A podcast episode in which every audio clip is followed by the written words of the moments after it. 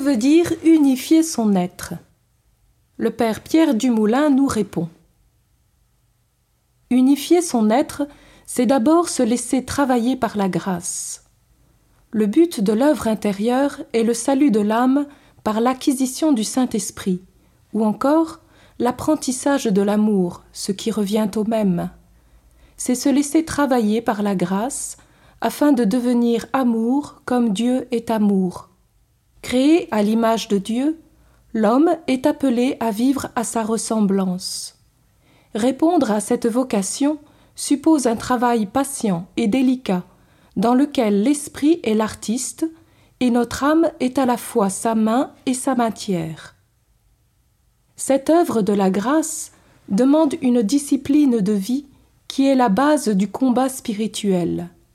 Le mot ascèse, en grec, signifie justement travail d'assouplissement, travail d'art. L'ascèse repose sur des principes simples, affronte des obstacles connus depuis longtemps et se concrétise dans un effort quotidien de connaissance de soi, de lutte contre les vices et de développement des vertus. La vie spirituelle n'est pas une illusion mais une prise en charge intégrale de la personne humaine.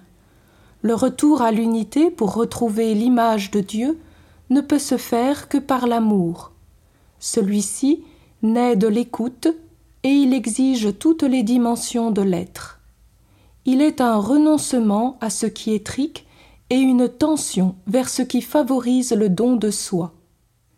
Cette école de l'amour n'est pas difficile, elle ne demande pas de temps, mais elle exige une décision ferme et irrévocable, un oui total et définitif à Dieu, ainsi qu'une fidélité assidue à la prière. Faire passer la vie spirituelle dans la vie active demande d'abord de prendre conscience de ses propres maladies intérieures, afin d'en guérir. Il faut beaucoup d'humilité pour s'accepter humblement, mais lucidement, tel que l'on est, médiocre, mais aimé de Dieu. Unifier son être, c'est aussi écouter Dieu. L'écoute de Dieu, permettant l'action de la grâce dans l'âme, implique une vie de prière régulière. L'écoute fidèle induit la mise en pratique.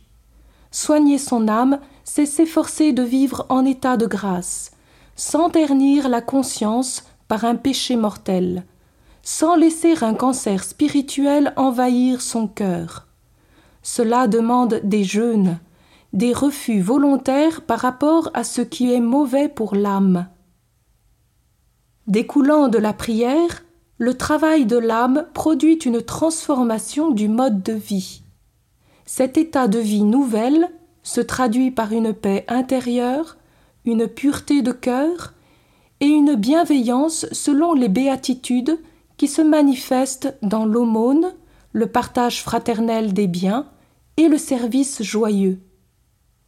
Dans la vie quotidienne, les vertus sont les saintes habitudes, les manières de vivre qui s'installent progressivement.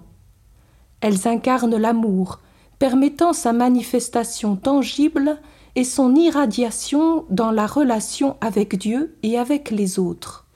La formation de toute la personne passe par cet effort persévérant d'incarnation de l'amour, développer ce qu'on appelle des vertus et se débarrasser des vices.